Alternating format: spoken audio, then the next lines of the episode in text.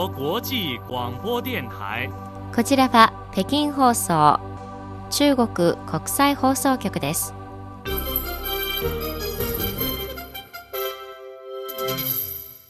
皆さんこんばんは。ニュースをお伝えします。まず、主な項目です。中国河南省の安陽市で21日午後4時頃、火災が発生しました。事故発生後、習近平国家主席は直ちに重要な指示を出しました。第9回 ASEAN 東南アジア諸国連合拡大国防省会議に出席するため、カンボジアを訪れている義法華国務院兼国防部長は22日、要請に応じてアメリカのオースティン国防長官と会談しました。中国の第三陣の宇宙飛行士は2023年に宇宙ステーションでのミッションを遂行することになっています。以上が主な項目です。はじめに、河南省安陽市にある外新達消防有限コンスの工場で21日午後4時頃火災が発生し38人が死亡、2人が負傷しました。事故発生後、習近平中国共産党中央委員会総書記、国家主席、中央軍事委員会主席は、直ちに重要な指示を出し、河南省などで火災などの安全生産事項が相次いで発生し、重大な死傷者を出したことは非常に大きな戒めである。負傷者を全力で救助し、犠牲者の家族を慰問し、前後処理などを適切に行って事故原因を究明し、法に基づき責任を厳しく追及しなければならないと要求しました。習主席の指示に基づき、応急管理部などの関連部門は、すでに作業グループを河南省に派遣して救援活動を指導しています。現在、現場での救援、負傷者の救助、事故原因の調査などが急ピッチで進められているということです。第9回 ASEAN 東南アジア諸国連合拡大国防省会議に出席するため、カンボジアを訪れているギ・ホーカー国務委員兼国防部長は22日、要請に応じてアメリカのオースティン国防長官と会談しました。ギ国防部長は、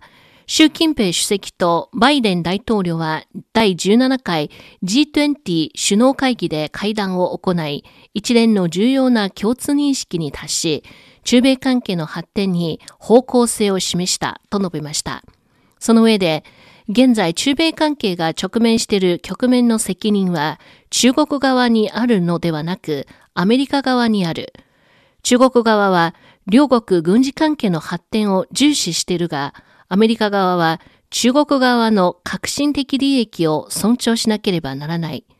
アメリカ側は承諾したことを実行し、約束を守り、両国元首の共通認識を真に実行に移し、理知的で事務的な対中政策を採用し、中米関係を健全で安定した発展の軌道に戻すよう希望すると示しました。また、義国防部長は、台湾問題は中国の革新的利益の中の革新であり、中米関係の超えてはならない第一のレッドラインである。台湾は中国の台湾であり、台湾問題を解決するのは中国人自らであり、いかなる外部勢力も介入、干渉の権利はないと強調しました。会談で双方は、両国軍隊は両国元首が達成した重要な共通認識を真摯に実行に移し、意思疎通と交流を保ち、危機管理を強化し、地域の安全と安定の維持に努めるべきとの認識で一致しました。なお双方は国際、地域情勢、ウクライナ危機、南海、朝鮮半島問題などについても意見交換を行いました。中国の第三陣の宇宙飛行士は2023年に宇宙ステーションでのミッションを遂行することになっています。中国は今後毎年少なくとも2つの3人組を宇宙ステーションに派遣する予定です。来年2023年ミッション遂行予定の第3陣の宇宙飛行士は2020年10月に選抜された男性17人と女性1人の合わせて18人からなり、内訳は操縦手7人、エンジニア7人、ペイロードスペシャリスト4人です。また、第4陣の宇宙飛行士の選抜もすでに始まっています。第4陣は操縦手、エンジニア、ペイロードスペシャリストを含む12人から14人を選抜する予定です。操縦手は陸、海、空3軍の現役パイロットの中からエンジニアは航空宇宙工学などを専攻する技術者の中からペイロート、スペシャリストは宇宙科学研究及び応用関連分野に従事する研究者の中から選抜されるということです。こちらは北京放送中国国際放送局です。ただいま北京からニュースをお伝えしております。国家リモートセンシングデータ応用サービスプラットフォームが21日に発足しました。この日、プラットフォームの発足式及び国家公転局衛星データ応用国際協力センターの除幕式が海南省開港市で行われました。中国共産党第18回全国代表大会以降、中国のリモートセンシング衛星は急速に発展し、およそ50の業務分野で100%の情報自給率を実現しました。しかし、応用のコストが高く、データ共有が難しく、応用サービスが不均衡といった課題もあるということです。課題の解決に向けたこのプラットフォームは、リモートセンシング衛星データの開放と、情報共有ルートを構築し、宇宙資源の総合応用と緊急減災、災害救助の統一的な調整を行い、業界、部門、地域をまたぐリモートセンシング応用の質の高い発展を促進するものとなっています。重慶市と雲南省昆明市を結ぶ高速鉄道の建設で22日、下福徳大橋の仮設が成功しました。この橋は現在のところ中国国内の時速350キロの高速鉄道路線の中で単一スパンとして重量が最大です。